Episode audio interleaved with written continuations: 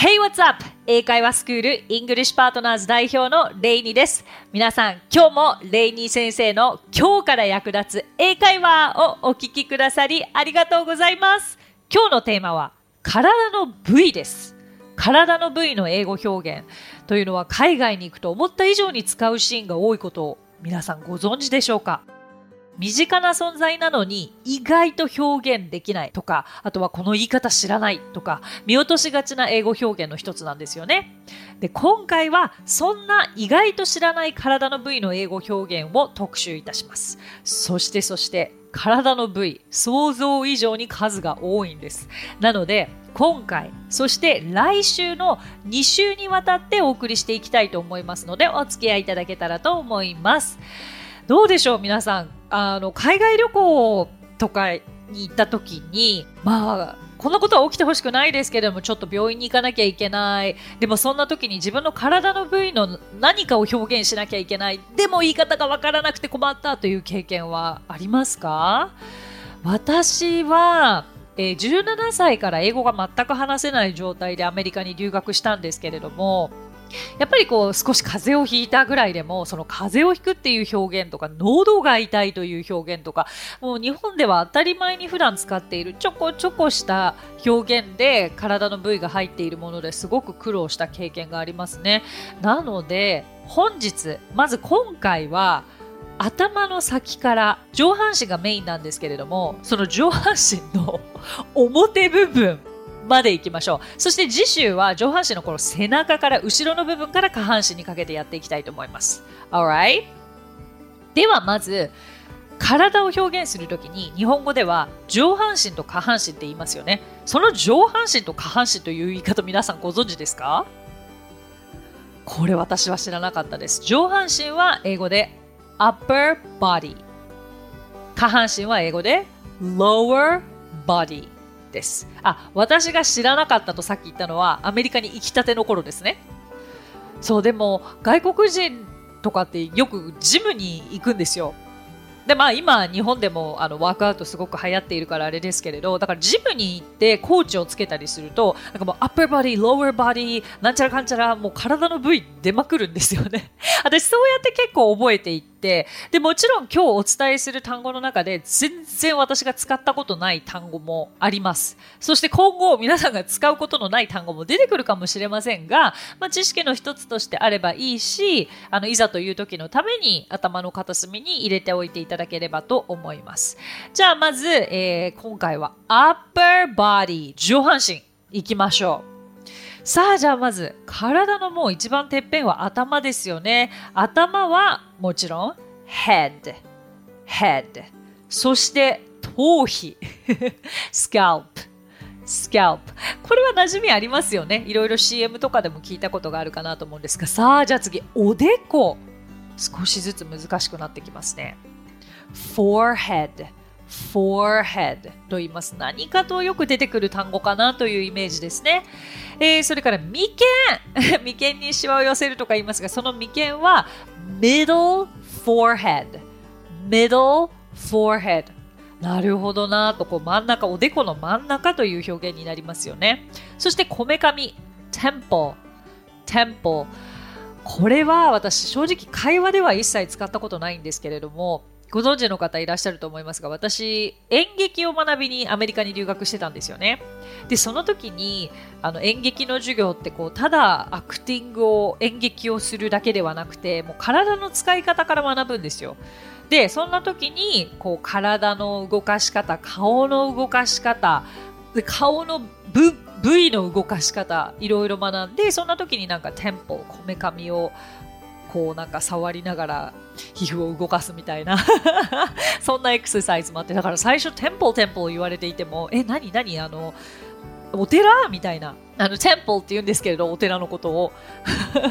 そう。だからなんかすごく意味がわからなかった記憶があります。Alright let's move on. じゃあ次いきますね。え頭蓋骨。skull これは聞いたことあるかもしれないですね。そして脳。脳みそのことは brain brain と言います。ここまで大丈夫でしょうか？これはもう頭周りのことをお伝えいたしました。はい。では次顔に入っていきましょう。目は？はい、I ですよね。でも皆さん、ここで意識したいこと、え、I 簡単と思うかもしれないけれど、目は一つじゃないです。二つあるから、基本的に使われるのは eyes が多いかなと思ってください。さあ、まぶた。これ面白いですね。目の蓋ということで、eyelid。Eyelid となります。lid は蓋と言います。そして、眉毛。これ、次の眉毛とまつげ。ややこしいですよ。ぜひこの機会に覚えてください。eyebrow が眉毛、eyebrow。そしてまつげは eyelash、eyelash です。アメリカに私が住んでたのってもう15年くらい前なんですけど、当時、アイブラウワックスというのがすごく流行っていて、こう眉毛を整えるワックス、こうなあのわかります？こうキャンドルのような ワックスをこう胸毛のところに塗って髪でベリって剥がすのをワックスと言うんですけれども、アイブラウワックスが流行っていて、私はそうやってアイブラウとアイラッシュの違いを覚えていきました。はい。で、だからつけまつげとかは fake eyelash と言ったりしますね。偽物のまつげ。面白いですよね。この辺の単語はあのメイクに役立ってきそうですね。さあ次、鼻、nose, nose。えー、鼻の穴、nostril です。えー、口、mouth。それから歯は tooth で、tooth。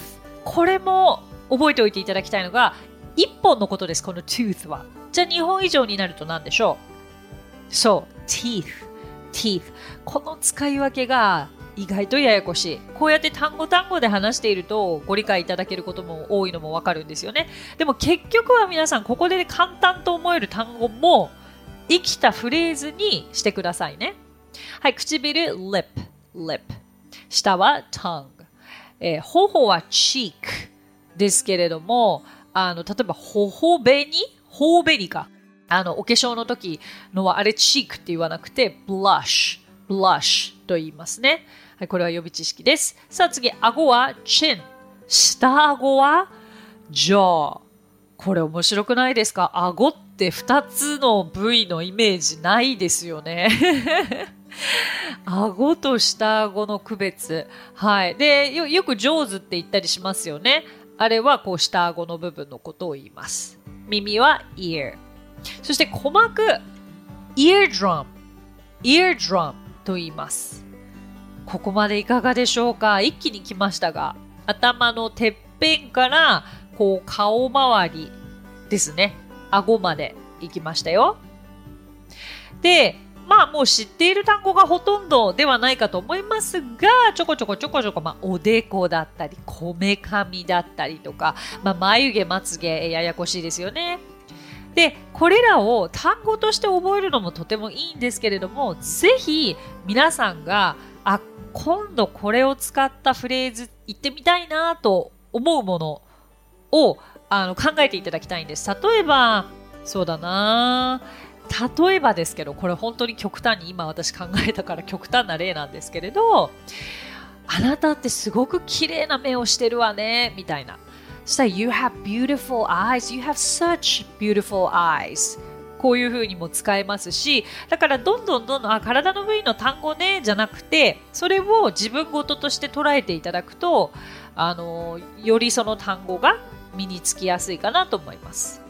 はい。じゃあちょっと体の部位に関するイディオム、慣用句もご紹介していきますね。えっと、私がこの今出てきた単語の中でよく使うものが keep an eye on 〇〇という表現があります。これは、まあ、見張るとか意識するという意味なんですけど、どういうふうに使われるかというと、let's keep an eye on it 言いにくいんですわ。この an eye on it が let's keep an eye on it そうすると、まあ、ちょっとそれ気にしておこうねって。例えば何か仕事上で問題が起きたと。だけど今すぐには解決できないんだけど、数日以内に解決しなくてはいけない。だから常に気にかけておこうね。その問題見張っておこうね。という意味になります。OK? さあ、もう一つ。have a big mouth. 日本語で big mouth というと大口を叩く偉そうな人のことを言いますよね。でも実は英語で big mouth というのはおしゃべりの人のことを言います。She has a big mouth. 彼女、おしゃべりと言いたいときに言えるので、あの参考にしてみてください。面白くないですか？ね、こうやって、だから、そう、これこそが使える英語ですよね。はい、そう思っていただければ嬉しいです。ではでは、どんどん下がっていきましょう。まだまだ upper body でございます。次、首から下ですね。首は neck。そして、喉仏が、これ面白いですよ。Adam's apple。Adam's apple と言います。アダムのリンゴ、アダムといえばのアダムのリンゴの形に似ているところからかな？確か。Adam's apple と言います。喉、throat。これは皆さん覚えておきましょう。なぜなら、喉の痛みって一番起きやすい、こう、体の変化じゃないですか。で、海外行った時に、じゃあ病院行きます。症状は何ですか？喉が痛いですと言いたいのに、なんて言えばいいの？ pain、pain、neck、neck とか言っちゃいそうじゃないですか。それ首だからみたいな。首が痛いからみたいになっちゃうので、喉が痛い時は、I have a sore throat いう言い方がありますので、こちらも参考にしてみてください。さあ、じゃあ次、胸は chest ですね。じゃあ次、心臓 heart。heart そのまんまですね。心臓はハートなんですよ、皆さん。後ほどこの heart にまつわるイディオムをお伝えいたします。そして肺は lung, lung です。How many lungs do you have? 皆さん肺はいくつあるでしょう、まあ、このようにしてその今学んだ単語を取り入れたフレーズを作ってみるということが一番いいです。これ本当にしつこく言わせていただきますね。で、えっ、ー、と、鎖骨、collarbone、collarbone と言います。何かとよく耳にする単語かなというイメージですね。そして銅のこと、銅、torso と言います。torso。だからこれはね、結構ヨガをやられている方とか、ピラティスやられている方とか、もし英語でピラティスやヨガを受ける場合は、このトルソ、トルソ、すごいよく出てきます。私そうやって最初何のこと言ってるんだろうって本当に思ったんですけど、あの、胴体のことなんだなと。さあ、お腹ですが、お腹はですね、胃も含めたことをお腹と言います。stomach, stomach。お腹が痛いときは、I have a stomachache と言いますので、これも覚えておいてください。で、まあ、あの、もう少しこう、下の部分のお腹のことを、abdomen とか、belly と言ったりもしますね。おへそ、belly button。お腹のボタンでございます。belly button。です。肝臓は liver、腸は colon と言います。まあ、この辺になってくると、うん医学的というか、まあ、あんまり、どうだろうな。私はアメリカに住んでいて7年半いましたけれども、正直、腸という単語は使ったことなかったし、喉仏 Adam's apple も聞いたことはあったけど、自分から使ったことはなかったかな。はい。ただやっぱりお腹が痛いことはね、人間よく起こることですし、うん、まあこの中でも使うもの使わないものはあるけれど知っておいたらいいでしょう。さあ、これにまつわるここまででのイディオムですけど、heart を使ってお伝えしたいと思います。from the bottom of one's heart 心の底からという意味ですね。例えば、I love you from the bottom of my heart もう心の底から大好きよという表現で、これ本当によく使われるんですよね。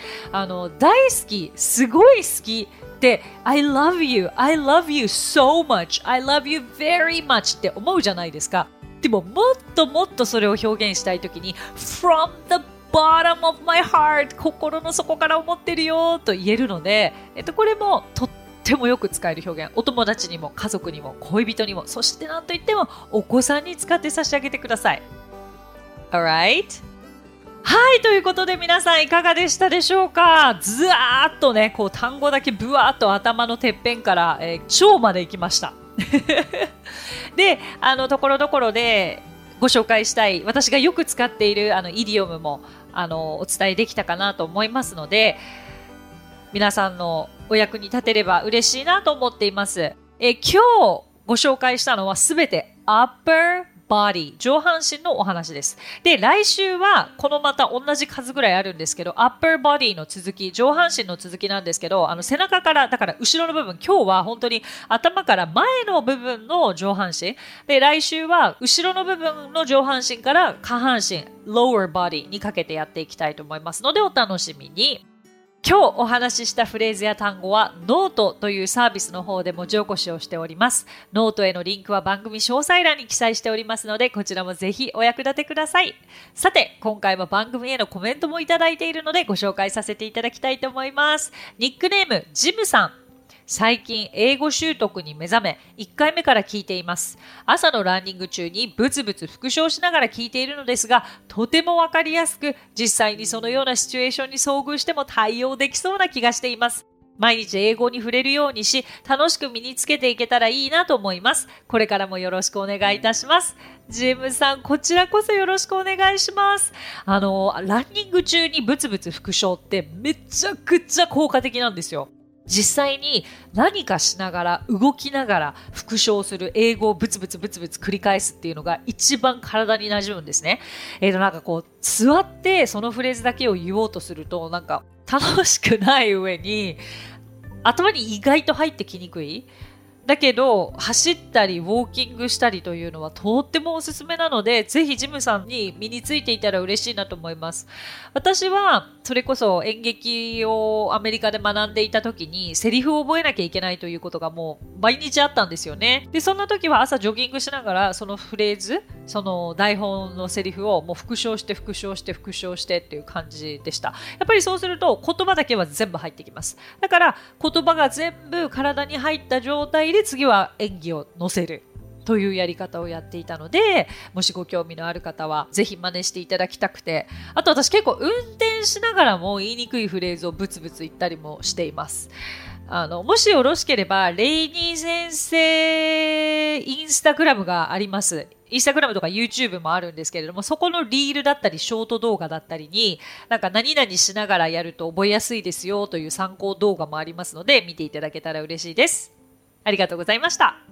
さて、この番組ではご感想やリクエストなどをお待ちしております。番組詳細欄にあるリンクよりお気軽にご投稿ください。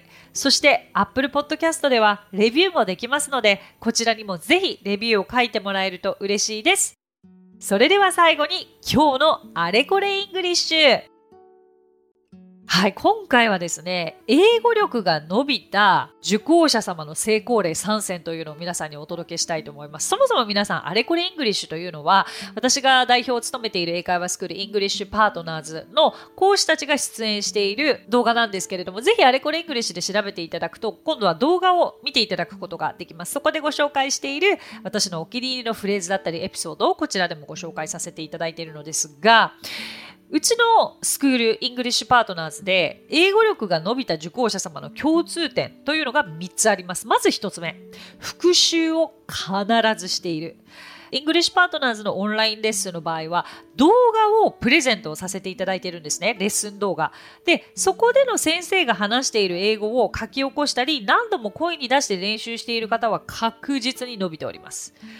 英語力が伸びた受講者様の成功例その2。声に出してフレーズを何度も練習している。これは大切だなと頭で分かっていても意外と実行しにくかったりします。声に出すことによって口を動かすんですよ。だから口が英語を覚えていく。これが大切なんですね。あと、次に先生と何を話そうかなとフレーズを準備している方も確実に伸びています。そして最後に、英語力が伸びた受講者様の成功例、その3、自己流の学習方法を見つけることができる方。これ大切なんですよ。オリジナルの学習方法を見つけた方というのはですね、やらされている英語勉強ではなくて、やり続けたくなる英語の勉強の仕方が身についているんですね。英語の勉強ってみんながこうしているからこうしなきゃいけない。この教材がいいと言われているからこれを解いてみたらいいって思いがちじゃないですか。でもそんなわけないんですよ。レベルって皆さんそれぞれ違うから、だからその人に合ったレベルのその人に合った学習方法を実は見つけなくてはいけないでそのヒントっていうのはいろんなところに転がってたりしますでもそれがわからないのであったらやっぱりスクールとかに通って先生に聞いてみるべきだと思うのでもし自分に合ったやり方を知りたいという方はいつでもイングリッシュパートナーズにお問い合わせいただけたらと思いますじゃあ本日は以上です So that's it. Thank you so much for coming by. Thank you so much for listening.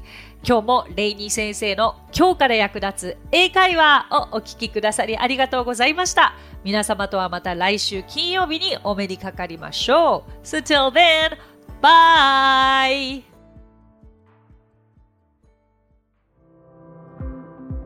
さあ、ここでレイニー先生の活動を紹介させてください。